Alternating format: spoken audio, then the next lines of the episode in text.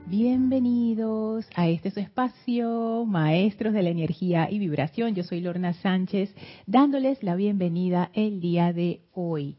Para dar inicio a la clase vamos a conectarnos con la energía de los maestros ascendidos. Así es que les voy a pedir que cierren sus ojos suavemente, tomen una inspiración profunda Retengan unos segundos y exhalen soltando toda tensión.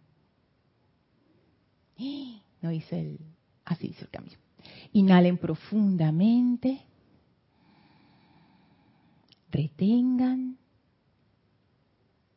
Y exhalen.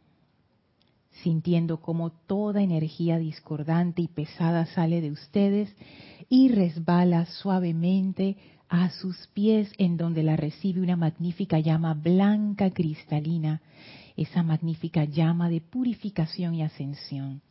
Esa llama succiona de ustedes, de su vehículo físico, etérico, mental y emocional, toda discordia e imperfección y la libera en luz. Visualicen ahora cómo toda esa energía en conjunto con la llama se elevan en y a través de ustedes, envolviéndolos en un magno pilar blanco cristal purificador, elevando su conciencia a esa conciencia de la presencia de Dios. Sientan cómo se descargan esas corrientes de vida en y a través de ustedes y se abre se abre nuestro corazón a la presencia del amado Maestro Ascendido Serapis Bey. Recibimos al Maestro con gran amor y el Maestro, contento de vernos una vez más, nos envía su bendición. El Maestro abre un portal frente a nosotros y nos invita a atravesarlo. Atravesamos ese portal y atravesamos ahora el primer templo, el segundo, el tercero, el cuarto, el quinto, el sexto y ahora estamos en el séptimo templo y entramos a ese magnífico templo violeta donde nos espera el amado Maestro Ascendido San Germain. Y detrás del Maestro esa llama violeta liberadora flameando con gran esplendor. El Maestro nos recibe amorosamente y enviamos nuestra bendición al amado Maestro Ascendido San Germain. Le damos un abrazo lleno de amor que el Maestro retorna cargándolo con su conciencia de liberación, de amor en acción, de perfección, de victoria, sintiéndonos dentro de la conciencia del amado Maestro Ascendido San Germain. Vamos ahora a recibir esta enseñanza desde su conciencia y vamos a permanecer en esta comunión espiritual mientras dura la clase. Tomen ahora una inspiración profunda. Exhalen y abran sus ojos. Bienvenidos sean todos a este su espacio, Maestros de la Energía y Vibración. Yo soy Lorna Sánchez, dándoles la bienvenida en este bello jueves. Gracias a la bella Yami que me acompaña aquí presencialmente. Vamos a ver si el micrófono es el número 8 a ver. A ver, de nuevo. Ay, claro que no, porque lo tengo bajito. Dale de nuevo, porfa. Dios te bendice, Lorna. Yay, gracias, Yami. gracias, Yami. Y gracias a todos ustedes por estar aquí conectados a esta clase. Gracias por su atención, gracias por su amor y gracias anticipadas por todos sus comentarios y preguntas que realmente hacen que esta clase sea, por lo menos para mí, algo maravilloso. Me encanta compartir con ustedes y lo que más me gusta es aprender con ustedes y con todas estas reflexiones que salen en estas clases que yo honestamente pienso que están inspiradas por esta bella enseñanza y por la energía de los maestros ascendidos. Así es que paso a saludarlos en el chat que tenemos habilitado en YouTube mientras la clase está siendo transmitida en vivo, pero si estás escuchando en diferido, igual me puedes hacer llegar tus preguntas o comentarios a mi correo lorna.serapisbay.com. Hola Diana, saludos hasta Bogotá, Colombia, bendiciones. Hola Rosaura, bendiciones hasta Panamá. Hola Naila, abrazos y amor hasta San José, Costa Rica. Hola Nora, saludos hasta Los Teques, Venezuela. Hola María José, bendiciones hasta Madrid, España. ¡Wow! La tanda de los trasnochadores. Aquí en Panamá había un programa así que transmit... no había había una tanda que le decían la tanda de los trasnochadores que era bien tarde en la noche y ponían un montón de películas extrañas ahí. Hola Dante y Virginia, saludos al bello grupo Kuzumi en Guadalajara, México. Hola Flor, bendiciones y amor hasta Puerto Rico. Hola Raxa, saludos y abrazos hasta Managua, Nicaragua. Hola María, bendiciones hasta Italia, Florencia. Otra persona en la tanda de los trasnochadores. Claudia, saludos y amor hasta Bolívar, Argentina. Hola Marian, bendiciones para ti. Dice Marianne que nos regala una pieza que le gusta mucho de Carl Jenkins, Benedictus. ¡Ah! No la conozco y se lo nota los maestros ascendidos definen lo que es la verdad. Marianne, tú con esas preguntas existenciales omniabarcantes. Si tú estás buscando una definición de texto, que yo también por muchos años la busqué, no, no definen la verdad. Y, qué rabia me daba, oye, porque yo dije, entonces dame la definición de la verdad y ningún lado la encontré. Pero lo que he podido percibir en estos años, y bueno, es mi percepción, otros instructores tendrán otras percepciones, y de repente alguien te dice, y que, ah, yo sí encontré la definición, y que, que me la mande. Es que la verdad realmente, cuando los maestros ascendidos se refieren a la verdad, ellos no se refieren a algo concreto del plano físico. Ellos no se refieren a que algo es correcto o incorrecto o bueno o malo. Cuando ellos hablan de la verdad, ellos lo que se están refiriendo a la naturaleza esencial de todas las cosas. Que si lo ponemos, lo sobresimplificamos, se refiere a la presencia una, o sea, lo que nosotros llamamos Dios o la presencia yo soy universal, que todo lo que existe, todo lo que es, sea humano, objeto inanimado, animal, planta, seres de todos los tipos y grados, todos somos manifestaciones de esa misma esencia una. Y esa esencia una es verdad. La verdad es eso que no cambia, que se mantiene. Lo, lo que cambia son las formas, pero la esencia es la misma. Y por eso es que al hablar de la llama triple, nunca se me olvida esa enseñanza del amado Pablo el Veneciano, donde él dice que la llama triple es igual en ti y en mí que en el corazón del sol. Es la misma llama, pero obviamente hay una diferencia y la diferencia está en la conciencia desarrollada, en los vehículos utilizados, en los momentos de servicio em, eh, desarrollados a través de los siglos y siglos de experimentar con la vida, pero la esencia es la misma.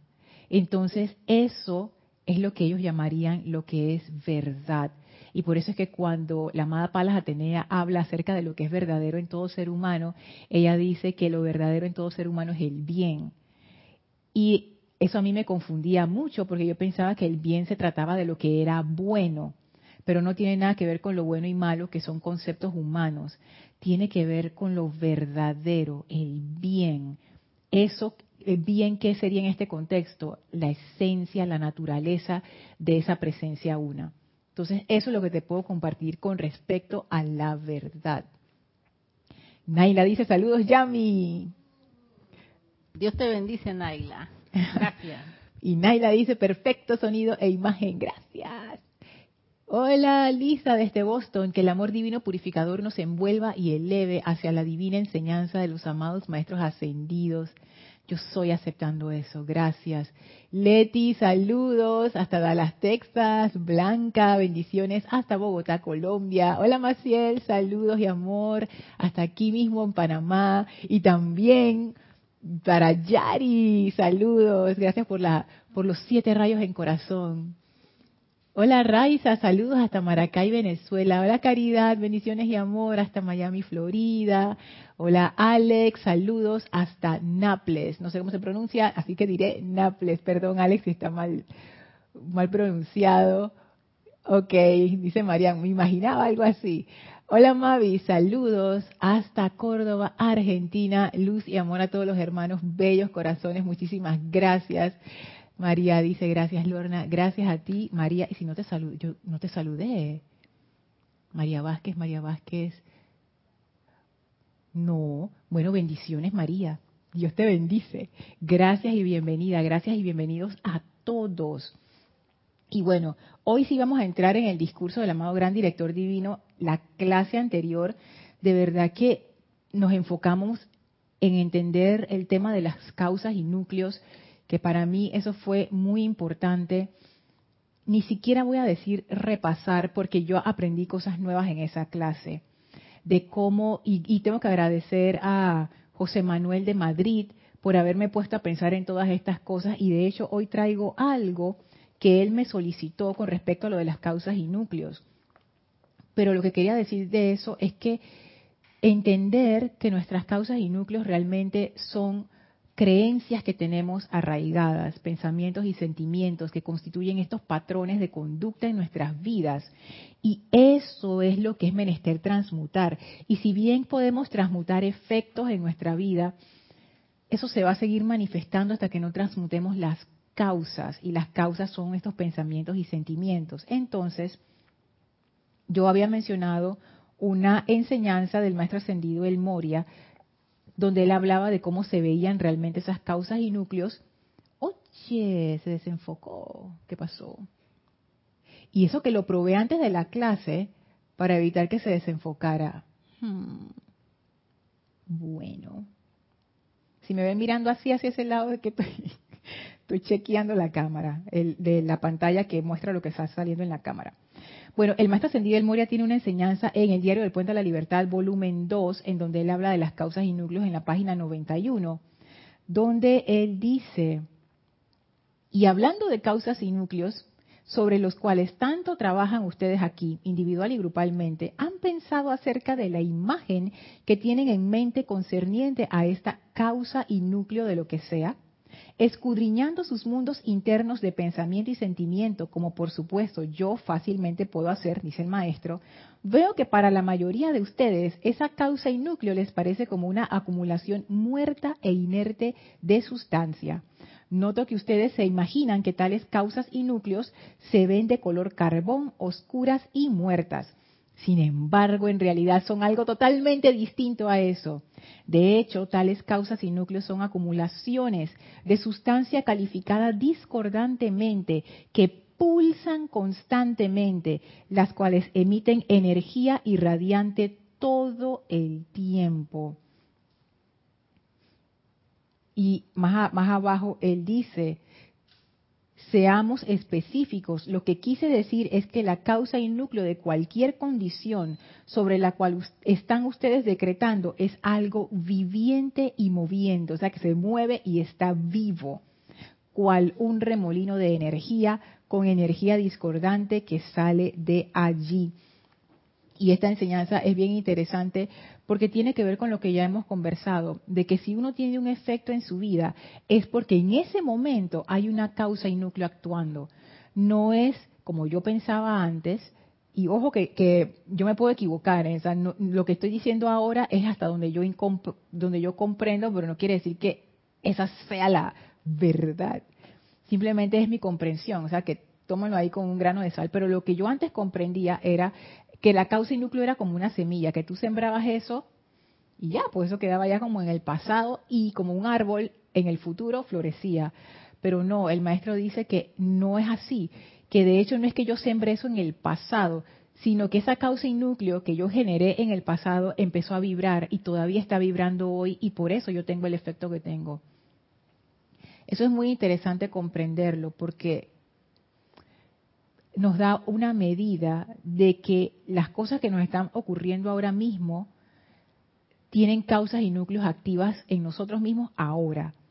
Yo me imagino que puede haber casos en donde las causas y núcleos como que se queden adormecidas, como que bajen el efecto.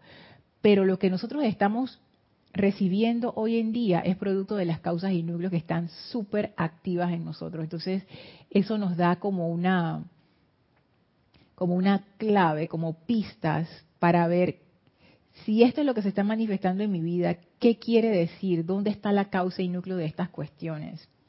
Y ese tema es bien importante con respecto a la llama violeta, porque como vamos a ver ahora en el discurso del gran director divino, yo siento que definitivamente el camino del fuego violeta no es un camino fácil. A pesar que es una llama tan elevadora, tan espectacular, tan victoriosa, tan liberadora, no es un sendero fácil. Y no es un sendero fácil porque muchas cosas pasan en este sendero del fuego violeta que poco a poco he ido como comprendiendo.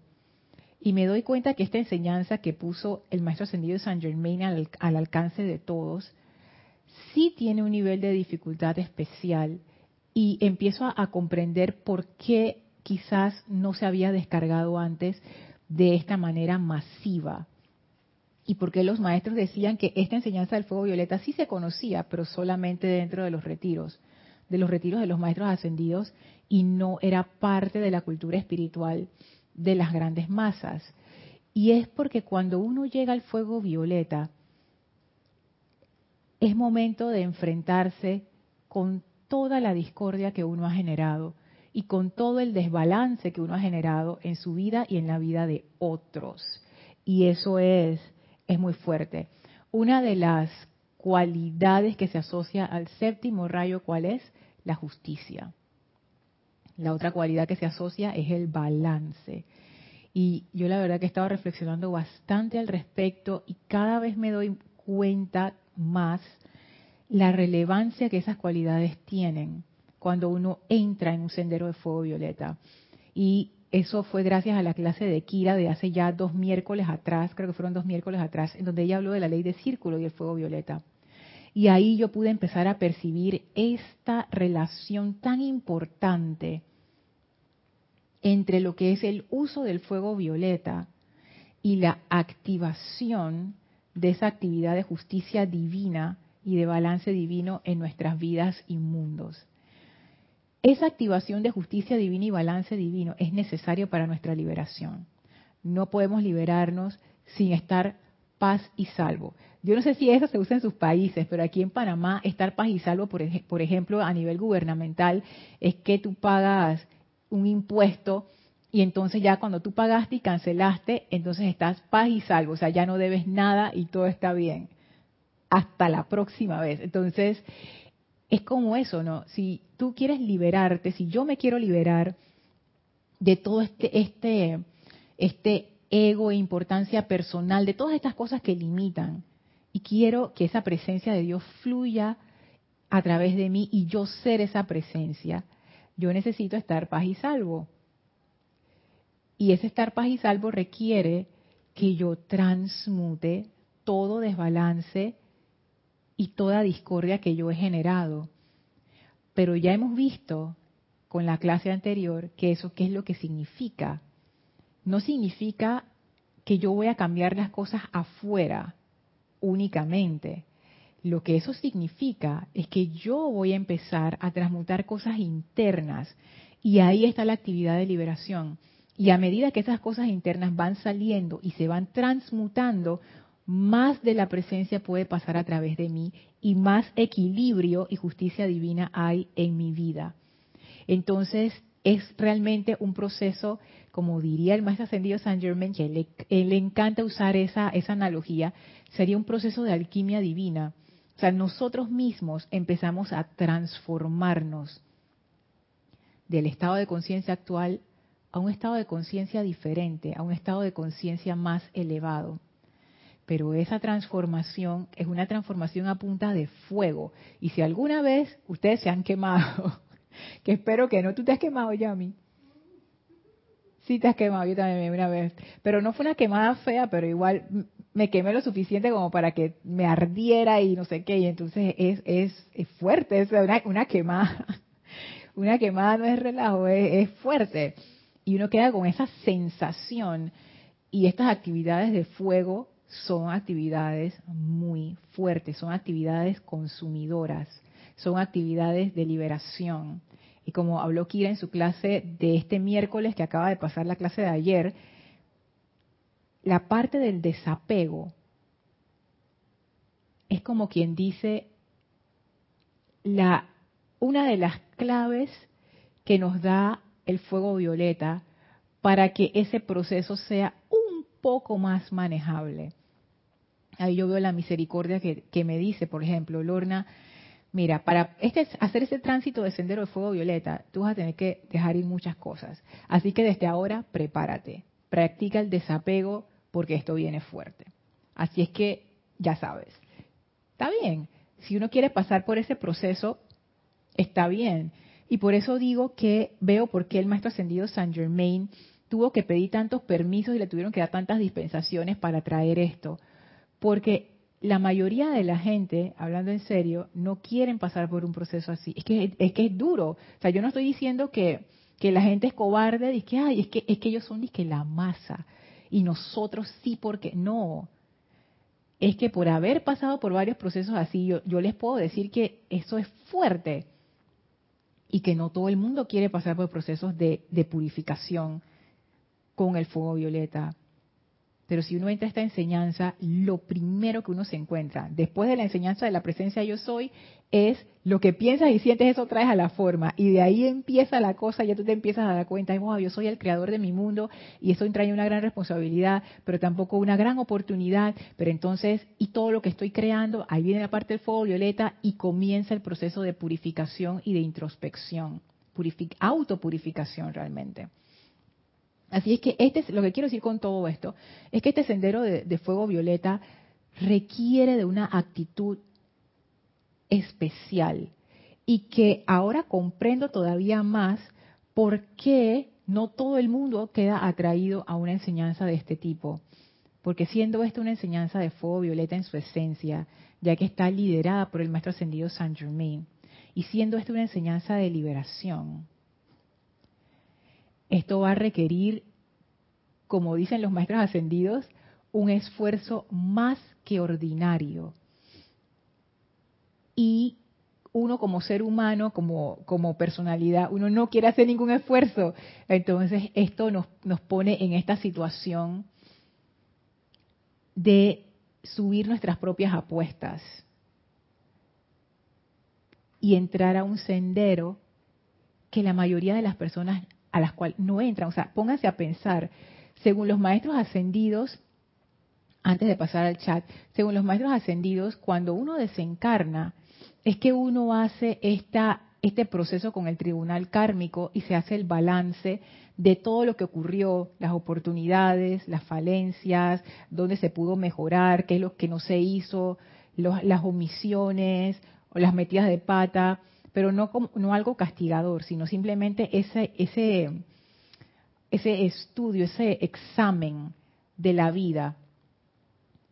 Pero en nuestro caso, con este entrenamiento de la enseñanza, nosotros estamos haciendo eso todos los días. ¿Ustedes han caído en cuenta en eso? Que nosotros no estamos esperando a llegar al tribunal kármico, sino que cada uno de nosotros que está en autoobservación, todos los días está haciendo ese proceso. Está autoobservándose, está viendo, ah, mira, ve, aquí pude haber hecho eso, no lo hice, aquí esto sí lo hice bien, aquí esto lo puedo mejorar, llama a Violeta con lo que no me salió bien, vuelvo a intentar. O sea, antes de, llegar a pasar y que lo, lo, que sea que vamos a vivir, desencarnar y después ir al tribunal kármico a ver qué fue lo que pasó, nosotros estamos ya haciendo ese proceso. Eso es algo bien fuerte. Ese examen kármico es algo súper fuerte. Y eso es una de las cosas que el fuego violeta, a los cuales el fuego violeta abre la puerta para los estudiantes que deseen hacerlo. Ya nosotros estamos haciendo ese proceso. O sea, en vez de vivir toda una vida, llegar al tribunal kármico y ahí darte cuenta de que, ah, mira, pude haberlo hecho diferente, que no sé qué. No, nosotros lo estamos haciendo en vivo y en directo, todos los días. Fíjense lo fuerte que es eso. ¿Tú quieres decir algo, Yami? Dale. Dios te bendice, Lorna. Dios te bendice, Yami. Y toda la comunidad internacional. y lo de aquí de Panamá también. en cuanto al fuego violeta, eh, hay unos decretos al iniciar, o sea, hay unos de, al, al, iniciar el día, creo que de aplicación personal. Ah, sí, sí, sí. Que habla los errores cualquier error, cualquier cosa que en este día, o sea, no recuerdo exactamente, o sea, cúbelo o, como tratar de evitar y al acostarnos también, porque hay un decreto al acostarnos también. Ah, yo sé cuál es ese decreto. Es uno que dice así como que evita que yo cometa errores, una cosa así. Ajá, Ese es el día. Entonces, en la noche, también en la noche, que creo que está en el decreto de invocaciones y adoraciones que habla de al dormir, pues, al acostarte, perdona todo lo que haya pasado en este, o sea, como pedir perdón, eso es diario. Y, es tal como tú dices, es diario. Diario porque no vamos a esperar a que cuando vamos a cuando llega cuando. O sea, ese es el pedazo de que tal vez a la personalidad le, le choca. Claro que sí. Que todos los días, que es, es como un, o sea, adaptarte a eso, adaptarte a eso diariamente, diariamente. Claro. Ya tú y yo estamos acostumbradas porque llevamos de que mucho tiempo en la enseñanza y ustedes me imagino que también, los que llevan más tiempo, porque uno se acostumbra, porque ya se vuelve parte como de tu forma de vida y ya uno siempre está en autoobservación. ¿Sí o no, Yami? Uno siempre está como que, ah, mira esto, mira la situación, mira no sé qué, mira cómo reaccioné, ta, ta, ta. Pero no de una manera disque paranoica, no. Simplemente autoobservando y analizando y poniendo atención. Me acuerdo que una vez tú trajiste eso a la clase, poner atención, qué es lo que estoy haciendo a eso me refiero, no no esa parte de que ansiosa y paranoica, ¿qué estoy haciendo? No sé qué, fiscalizándome. No, no, no. Es simplemente observando y viendo lo que uno está haciendo fríamente, sin, sin drama. O sea, hey, me equivoqué, me equivoqué. ¿Cuánta gente quiere admitir que se equivocó, ya mí? Poca. Ni yo. Ni yo quiero admitir a veces que me equivoqué y que no, con la cara dura. Pero ya yo sé que sí me equivoqué. Entonces ya uno como que empieza a desarrollar esa como esa, flexibilidad de que aunque uno se tranque en su posición obstinada, en el fondo uno como que hay que pedir perdón, yo sé que voy a pedir perdón, prepárate, Lorna, va. Y eso está bien. Eso es parte de nuestra vida diaria como estudiantes de la luz. Eso es buenísimo, porque nosotros estamos atrayendo esa actividad de balance a nuestra vida mientras estamos encarnados yo pienso, y es, una opinión, pero yo pienso que es como que wow, o sea, eso te da un gran, gran avance. ¿Cuántas encarnaciones tendrían que pasar para que yo corrigiera cada error que yo cometo en esta encarnación? Miles. Pero al tener esta enseñanza de estar transmutando y liberándonos a cada momento, uno crece a pasos agigantados. Pero de nuevo, eso tiene un estado de conciencia particular, porque es una actividad fuerte. Entonces, ¿cómo, ¿cómo abordar una actividad de este tipo? Y eso es lo que dice este discurso, que todavía no he empezado a leer y que ya son las 7 y 32, del gran director divino. Paso al chat. Mm, mm, mm,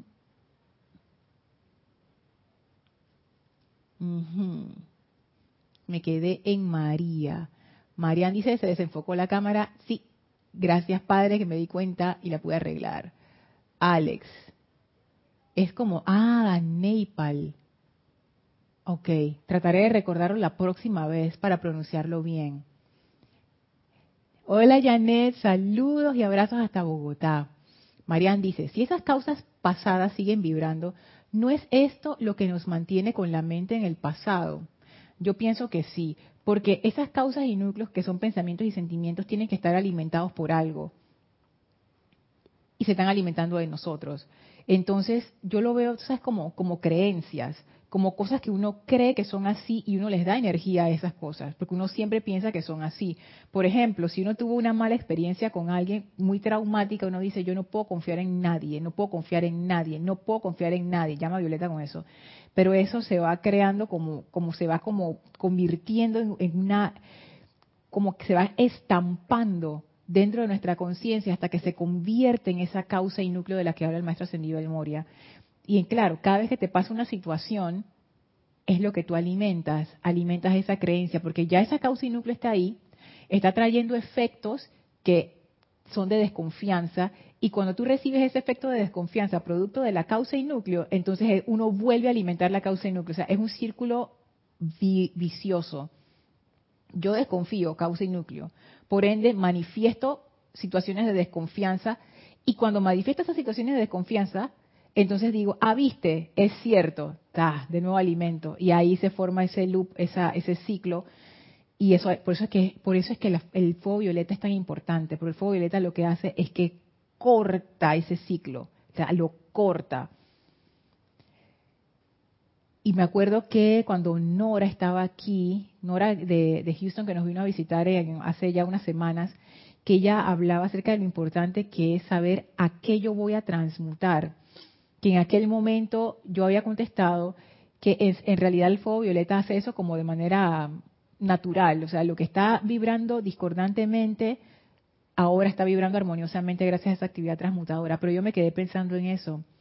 Y ahora pienso que sí es bueno que uno tenga como, como una idea de en qué se va a transmutar esa creencia. Sí y, pedirle la presencia de uno que nos ilumine, porque a veces la mente tiene sus propias ideas de cómo deben ser las cosas, pero no.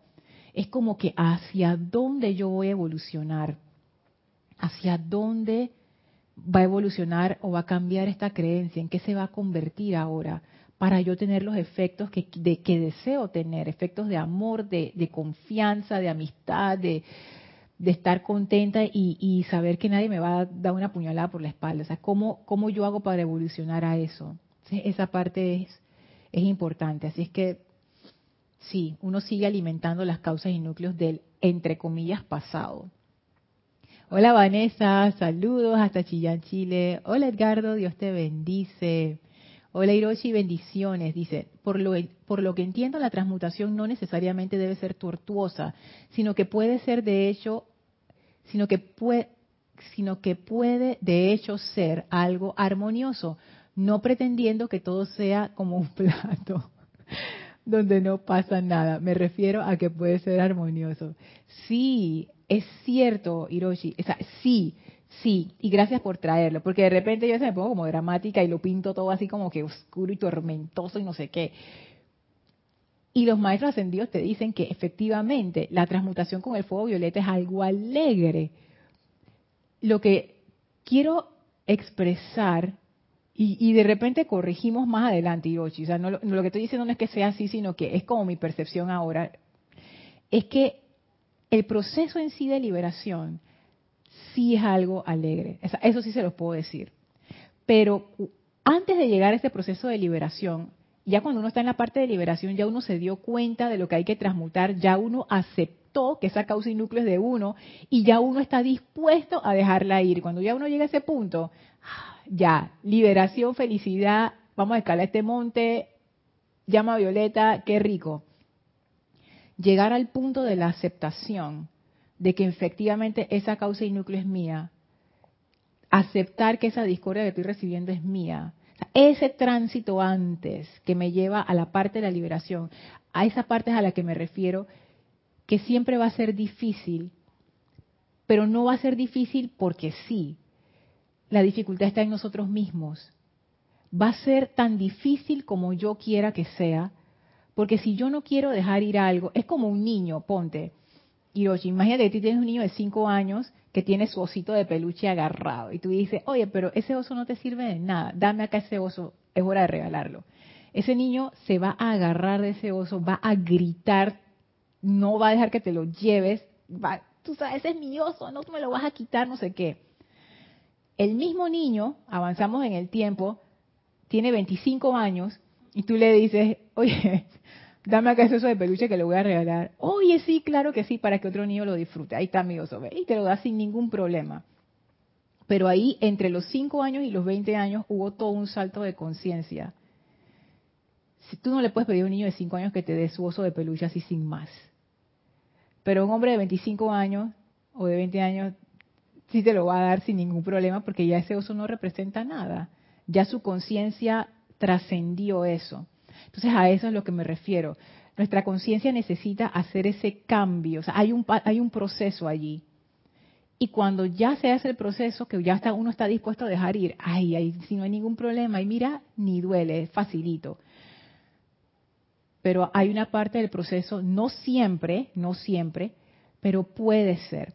Y ahora pensando en eso, cuando no, cuando es menos, es menos difícil, ahora que tengo el, maestro, el, retrato del maestro Sendido Kusumi ahí enfrente la, ilustración del maestro, cuando hay iluminación, cuando hay comprensión, ah, esto tú también lo trajiste en una clase, cuando hay comprensión, se facilita muchísimo, muchísimo, muchísimo el proceso del fuego violeta.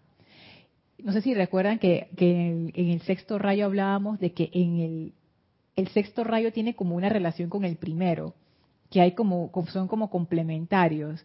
Bueno, de alguna manera extraña también, yo veo ese, esa misma relación entre el violeta y el amarillo. O sea, como que hay, hay como una relación ahí interesante. El violeta es la combinación del rosa y el azul, pero no está el amarillo. Entonces el amarillo como que complementa ese fuego violeta. Y ahora que yo lo pienso, fíjense, hacer esa transmutación a través de la iluminación es mucho más fácil y más confortador.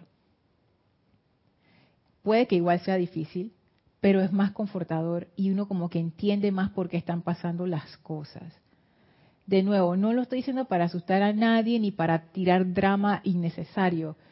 Lo que quiero decir como que quiero ser, y quizás me estoy pasando de la raya, pero lo que quiero ser es como honesta con ustedes en esto, ¿no? Como que estos procesos internos no son fáciles pero son necesarios. Y uno no debe tenerles miedo. Y si se pone difícil, es como que saber, ah, esto va a ser difícil, pero no hay problema. Es como cuando uno está haciendo ejercicio por primera vez. al inicio sí va a ser difícil, pero eso, eso es normal. Eventualmente ya se va a poner más fácil. Hola Virginia, saludos hasta Costa Rica. Paola, bendiciones hasta Cancún, México. Edgardo dice, al darse cuenta de que todas nuestras causas están provocando sus efectos en el presente, debería ser más fácil descubrirlas y transmutarlos. Por lo menos me suena así. Sí, claro. Y ahí también mucha iluminación, porque la mente tiene las ideas de que puede ser, pero es bueno pedirle a la presencia que nos ilumine, porque hay cosas que no son obvias y la presencia así nos da esa visión. Hola Mirta, saludos hasta Jujuy, Argentina. Hola Alonso, bendiciones hasta Manizales, Colombia. Caridad dice, Lorna, es como un crematorio de fuego violeta. Yo lo veo así, pero es un crematorio interno y, yo lo veo como, algo, es como que uno mismo prende su, su, su fuego violeta ahí como que ¡pah! Yo lo enciendo en mi corazón y dejo que ese fuego violeta quede ahí hasta que se consuma todo lo que se tiene que consumir. Por eso que los maestros ascendidos hablan de usar el fuego violeta, como decía Yami, diariamente, como parte de nuestra aplicación y a lo largo del día. Es como para mantener esa llama encendida, que es como el magneto de esa energía de transmutación y siempre estar en eso. Eso, eso ayuda mucho. Dice Rosaura, así es Lorna, haz hecho una síntesis descriptiva de todo este proceso que comienza de años atrás para mí y seguramente que los hermanos los están experimentando. La autoobservación es cada vez más natural. Así es, ya después que, uno se acostumbra, uno siempre está en autoobservación y cada vez es más profundo. Arraxa dice, bendiciones Lorna, coincido completamente, me pasa que hay días que llego súper crítico, diciéndome, hoy metí la pata bien metida. y otros, hoy todo me salió perfecto, ¿viste? Con acento argentino. Ay, Lisa, observación y constancia, así es. Sí, y sabes que Arraxa, pensando en eso y pensando también en mí, que yo también hago lo mismo, es, eso, ¿no? Tener como una medida de que aunque lo que estamos haciendo nos parece que es como, como normal, ya para nosotros es normal, oye, nosotros estamos haciendo un proceso kármico de balance kármico todos los días. O sea, wow, wow, wow. Rosaura dice, cuando uno se mantiene en armonía, todo fluye tan bien. Pero en cuanto se cometen errores, es como un fuerte golpe. Es parte del aprendizaje. Y, vas a ver, por supuesto, uno tiene sus shocks y sus, sus cuestiones, pero de ahí es que uno aprende es, todo parte del proceso. Yo sé que cuando uno lo golpean, uno se siente que, ay, pero cuando uno lo ve desde una altura mayor y uno, si tú ves tu vida ahora, Rosaura, yo estoy segura que tú te puedes dar cuenta cómo esos momentos difíciles te han ayudado a llegar donde tú estás ahora y lo que te han enseñado. no es fácil reconocerlo cuando uno está pasando por la situación, pero de verdad que a nadie le llegan paquetes equivocados. Si llegó a nuestra vida, algo tenía para nosotros. Y no era castigo, no era mala voluntad. A pesar de que el vehículo pudo haber sido de mala voluntad, algo había ahí para nosotros para contribuir a nuestra liberación. Hola José Apolo, bendiciones hasta Guayaquil. Vanessa dice, Lorna, esta semana he salido de casa y cuando he regresado siento que estuve 10 días afuera.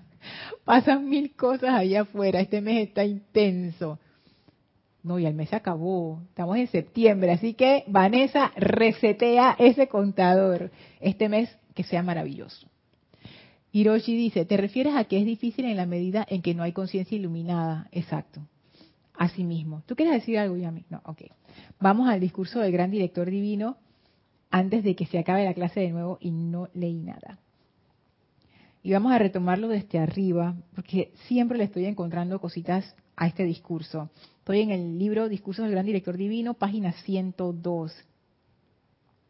Ya habíamos analizado esta parte. Si las personas desean corregir por su cuenta estas condiciones, si han cometido estos errores, entonces nos encontrarán prestos a darle toda la asistencia posible. ha, ha habido una toma de conciencia, esta es la dirección donde yo quiero ir, esto que hice no va en esa dirección, por lo tanto es un error, acepto esa responsabilidad, quiero corregirla, entonces el gran director divino dice, te vamos a prestar toda la asistencia posible, porque quieres hacer la corrección.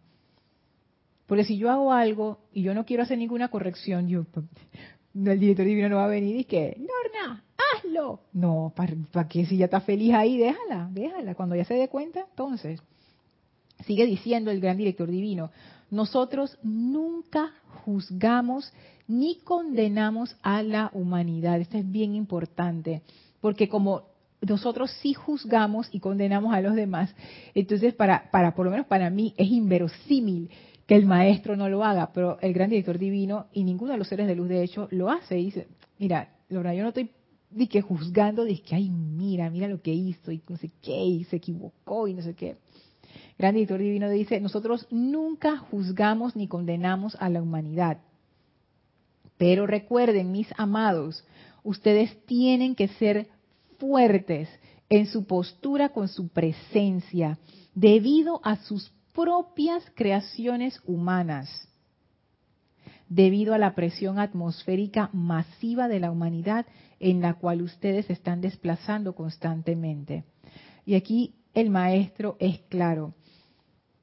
Él dice, ustedes tienen que ser fuertes en su postura con su presencia. Y ya él comienza dando esa clave y ese dato, fortaleza. Fuertes en su postura con su presencia. La postura que es, es, la forma en que uno lleva el cuerpo, ¿no? Como uno se, se, se para, se pone de pie, se mueve. Y esa postura con la presencia es como decir cómo uno está llevando esa presencia, cómo uno está encarnando esa presencia, cómo está esa conexión con la presencia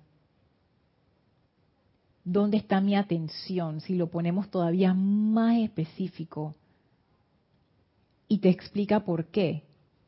Debido a sus propias creaciones humanas. Lo primero, lo que estábamos hablando de las causas y núcleos que generan efectos. Los efectos son las creaciones humanas. Yo las creé, yo soy humana. Creaciones humanas. Y no quiere decir que los humanos seamos malos, simplemente que los maestros ascendidos llaman creaciones humanas y también usan ese término de lo humano para referirse a la conciencia de separatividad. O sea, cuando uno está en conciencia de separatividad, ellos utilizan ese término. O sea, no, no, no digamos de que, es bueno, que es malo, no, simplemente es, así como lo utilizan. Y el maestro lo que dice es, mira, tú tienes que ser firme en esto, tú tienes que estar clarito dónde tú quieres ir y dónde tú quieres estar, cuál es tu postura al respecto cuando alguien te pregunta, bueno, como que cuál es tu opinión o cuál es tu postura en este asunto, es como quien dice, ¿en qué equipo tú te vas a parar? ¿en cuál, ¿Cuál va a ser esa, eh, ¿cómo decirlo? Como esa directriz que tú vas a seguir. Y el maestro te dice de salida, tienes que estar claro en eso. Y pongámonos a pensar, al entrar, imagínense que estamos entrando como en un sendero de fuego violeta. Y lo que te dice el gran director divino es, necesitas estar fuerte en tu postura con la presencia. O sea, tú tienes que estar seguro de por qué estás entrando a este sendero de fuego violeta. Porque tú quieres la liberación. Vamos a decir que es eso. Cada quien puede tener su propia meta o su propia, su propia, no sé, lo que quieran lograr, ¿no? Pero ponga, vamos a decir que es liberación. Y esa liberación entraña ese reconocimiento de la presencia de Dios como tú y como todo. Entonces el maestro ascendido, gran director divino, te dice, tú tienes que estar claro de hacia dónde tú vas en este sendero. Este sendero conduce a la presencia únicamente. Este sendero de fuego violeta no te va a conducir que a mil dólares. Este sendero de fuego violeta no te va a conducir a una casa más grande. Este sendero de fuego violeta no te va a conducir a la pareja perfecta. Este sendero de fuego violeta es un sendero de liberación, de purificación y de liberación. La meta es la liberación. ¿Es eso lo que tú quieres? Si es eso lo que tú quieres, la liberación es esa conciencia de la presencia yo soy. Tú tienes que estar clarita, Lorna, porque cuando tú entras a este sendero se va a poner caliente, tú vas a querer salir huyendo. Tú tienes que estar clara de qué es lo que tú quieres. Y entonces es lo que él dice, debido a sus propias creaciones humanas. No es que el fuego violeta es lo que decía Hiroshi, no es, que el fuego violeta me va a dar palo, no. Es que al entrar yo con una conciencia toda confundida, lo que va a empezar a pasar es que empieza a salir mi rebelión y mi recalcitrancia y dice, no, no, yo no me quiero liberar de esto, yo no sé qué, yo no quiero dejar ahí esto, ta, ta, ta, y entonces ya la cosa se pone espesa. Y lo otro que dice el maestro que es muy importante es, debido a la presión atmosférica masiva de la humanidad en la cual ustedes se están desplazando constantemente. O sea, además de que uno tiene su propia mochila pesada, encima tenemos un gran mochilón que compartimos los 7 mil millones de habitantes de este planeta con todas nuestras creaciones humanas a nivel mundial. Y eso hay que tomarlo en cuenta. De hecho, si ustedes se dan cuenta, los maestros ascendidos nos dan muchas actividades de protección precisamente porque ellos te dicen, la atmósfera ahora mismo está pesada, ustedes tienen que hacer esto para proteger sus conciencias. ellos, a pesar de que ellos son seres de luz, ellos no son ingenuos. Y ellos no nos mandan por el mundo, dicen, amor y paz, vayan ustedes. No, ellos te advierten, ellos te dicen protección. De hecho, en la aplicación diaria, protección y fuego violeta, ya son las dos cosas. No, atención a la presencia, protección y fuego violeta. Esas son las tres cosas fundamentales en una aplicación diaria. Y entonces empieza esta parte del, discurso que se llama firmeza y determinación. Dice, es por esta razón que es menester ser fuerte en la aceptación de y adhesión a la presencia yo soy. ¿Por qué? Por lo que dijo anteriormente, por las creaciones humanas propias de cada uno de nosotros y por la presión atmosférica masiva. Entonces el gran director divino dice, es por esta razón que es menester ser fuerte. ¿En qué? En la aceptación y la adhesión a la presencia yo soy. Y es por esto que el progreso y la expansión de la luz de los mensajeros, se refiere a Edna y Guy Ballard en aquel tiempo, han sido tan tremendos porque ellos fueron firmes y determinados. Después de que el amado Saint Germain les explicó lo que se requería, se convirtieron en dinamita montando guardia sobre sus propios mundos. Esta expresión a mí me da risa. Yo no sé en los años 30 esa expresión qué significaba, pero yo lo que puedo deducir es que lo agarraron muy en serio. Esta gente, el maestro esto es lo que quiere el maestro, nosotros también queremos esto, 100% compramos ese plan, vamos con todo. Y fueron con todo.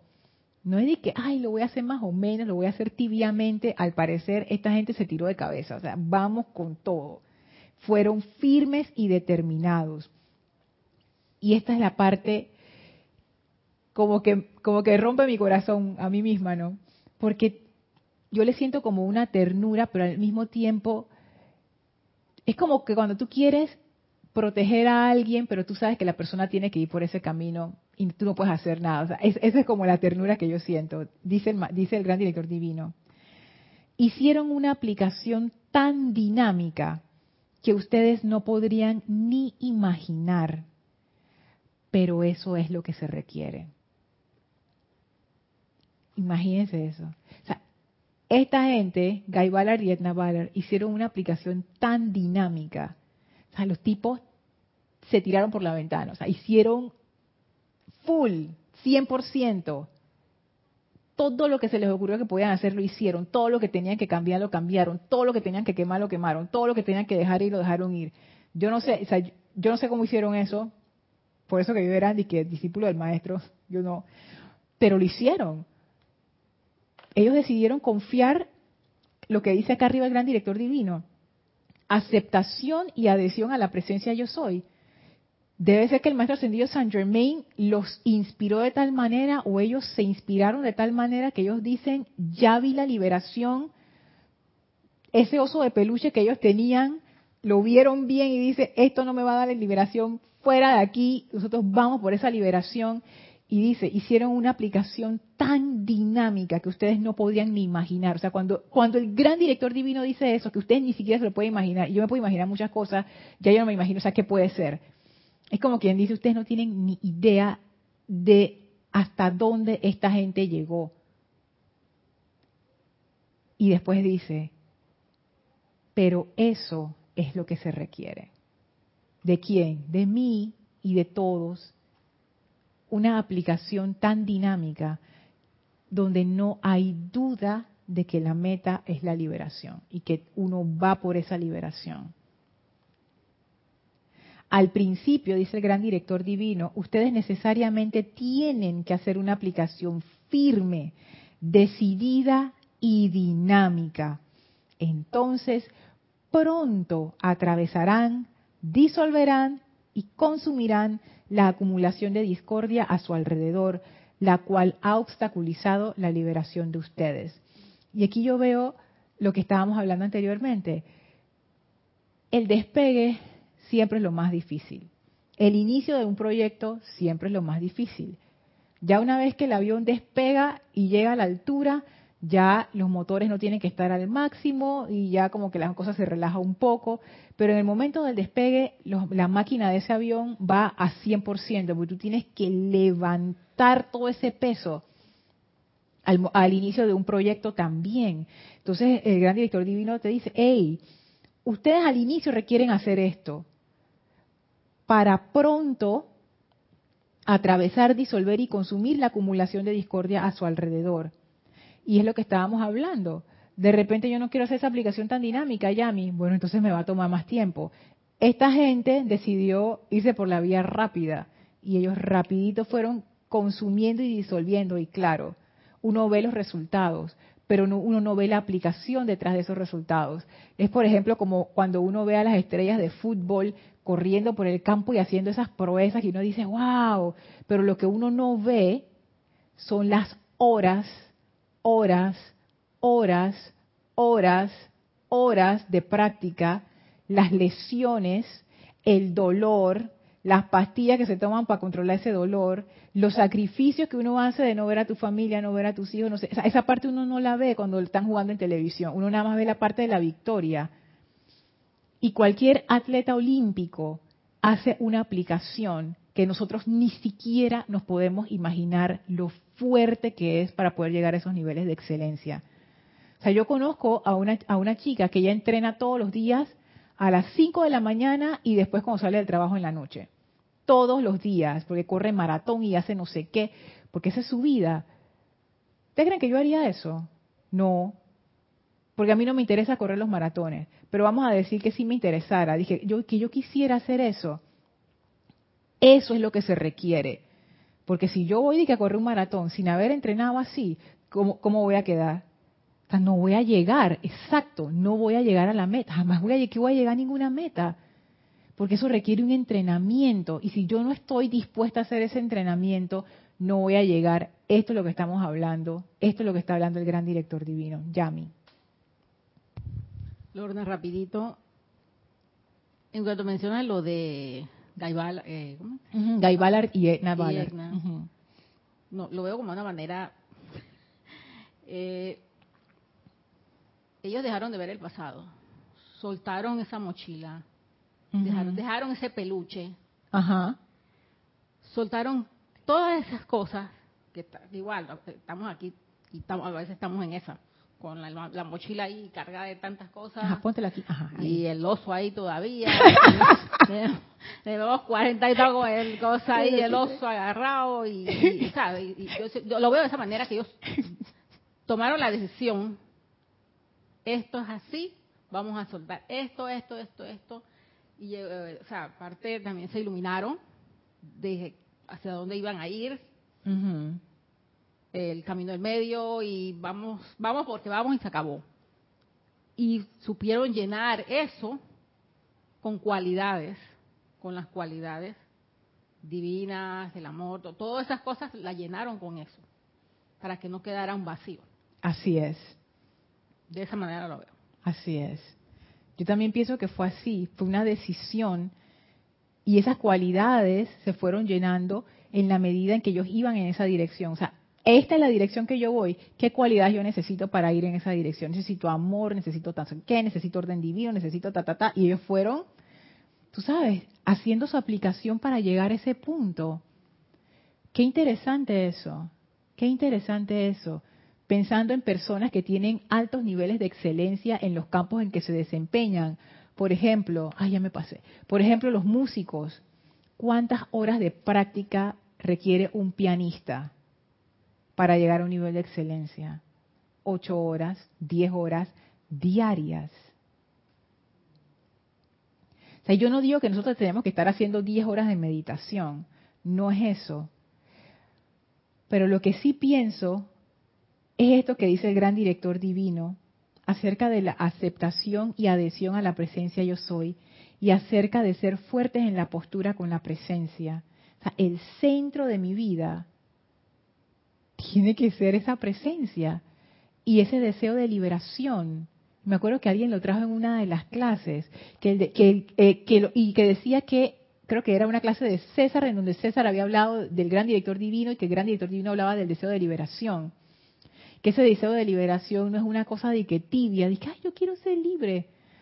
Ese deseo de liberación es, y voy con todo. El oso, tiro ese oso, por, o sea, ya se acabó el oso, se acabó. Este es hacia acá quiero ir, porque eso es, eso es lo que hace un deseo. Un deseo guía, un deseo te impulsa. Y si eso es lo que yo quiero, eso es lo que yo quiero y yo voy por ello, punto. ¿Estás notando esa actitud? De nuevo, o sea, no es que eso sea así, es una forma de verlo, es la forma en que yo lo estoy viendo ahora y me estoy dando cuenta que este fuego violeta requiere ese empuje para realmente lograr esos resultados de liberación. Porque uno puede usar el fuego violeta tibiamente toda la encarnación y vamos a tener los resultados tibios. O uno puede ir por la liberación. La liberación es algo determinante. La liberación es antes y después. Es otra cosa. Ok, voy a los comentarios para ya terminar la clase.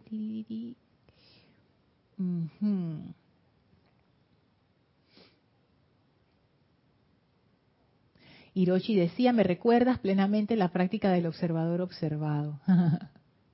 Arraxa dice, Lorna, la aplicación dinámica la veo como el recibir las lenguas de fuego del Espíritu Santo. Wow. Una vez que la recibes, ya nunca paras hasta llegar a la meta. Yo me imagino que algo así pasó.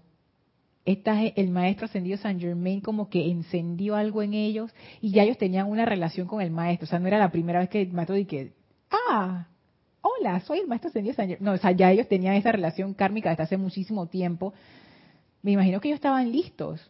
Y cuando el maestro apareció y les dijo, es el momento, ellos estaban listos y dijeron, vamos, ya no hubo duda, no hubo, o sea, no hubo nada, ya ellos sabían a lo que iban. Por supuesto que uno puede caer en decir, ay, pero es que yo no soy como los señores Ballard, no sé qué. Sí, nosotros nunca seremos como los señores Ballard, porque cada quien es diferente y cada quien tiene su propia cuestión.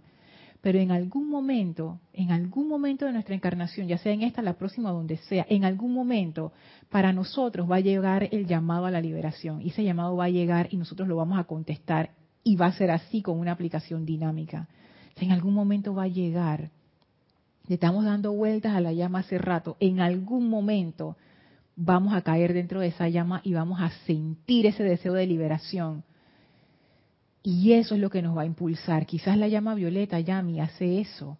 enciende el deseo de liberación de una forma que tú dices, yo estoy dispuesta a dejar lo que tenga que dejar, porque yo deseo esa liberación. Que no es un escape, es simplemente dejar atrás toda la limitación que no te le impone nadie, es de uno mismo. Yari dice, oh Lorna, me encantó eso de la adhesión. La relaciono con la afirmación fuego violeta adentro, fuego violeta afuera, fuego violeta todo alrededor. Adherirme totalmente con el fuego violeta me lleva al desapego, la pureza y la liberación. Y cualquier otro decreto funciona igual. Así es, Yami, es, es es bien poderoso ese decreto. Y más que eso es lo que ese decreto abre en nuestras conciencias. Es como que fuego violeta, no hay ningún lugar en mi conciencia en donde ese fuego violeta no esté. Todo es fuego violeta. Adentro es, afuera es, alrededor es, todo es. ¿Sabes? De nuevo la parte de la determinación. Todo o nada. Como imagínense que ustedes están en un casino jugando y dicen, ¿cuánto va a apostar? Todo, todo, mi vida, aquí está, pa, todo, se va todo. Eso, como que fuego violeta, todo, adentro, afuera, alrededor de mí, en todo, mi conciencia. Cuando hay esos decretos maravillosos que terminan con la afirmación, yo soy ese fuego violeta, eso es el sentimiento, este es el sentimiento. No hay más nada que el fuego violeta. Yo me convierto en el deseo de liberación. Cuando se invoca el fuego violeta que camine, que se manifieste a través de ti, es esto, tú te conviertes en esa liberación. son, niveles de conciencia fuertes y que despiertan. Página que pregunta Caridad, libro, Discurso del Gran Director Divino, página 102. 102. Maravilloso este de, este discurso. Bueno, vamos a dejar la clase hasta aquí.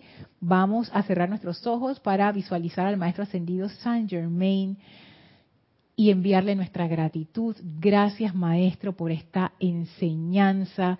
Que tu conciencia de fuego violeta, liberador a través del amor, se descargue a través de nosotros, de tu corazón a nuestro corazón y se expanda en toda vida a nuestro alrededor. Te damos gracias por eso y sentimos esa descarga poderosa del Maestro. Y ahora el Maestro abre un portal frente a nosotros y con muchísimo amor nos despide y atravesamos este portal y regresamos ahora al sitio donde nos encontramos físicamente para expandir ese fuego violeta a todo a nuestro alrededor. Tomamos ahora una inspiración profunda exhalamos y abrimos nuestros ojos. Muchísimas gracias Yami, muchísimas gracias a todos ustedes por haberme acompañado el día de hoy. Gracias por su paciencia porque siempre me paso. Yo soy Lorna Sánchez, esto fue Maestros de la Energía y Vibración y deseo para todos ustedes mil bendiciones. Muchísimas gracias.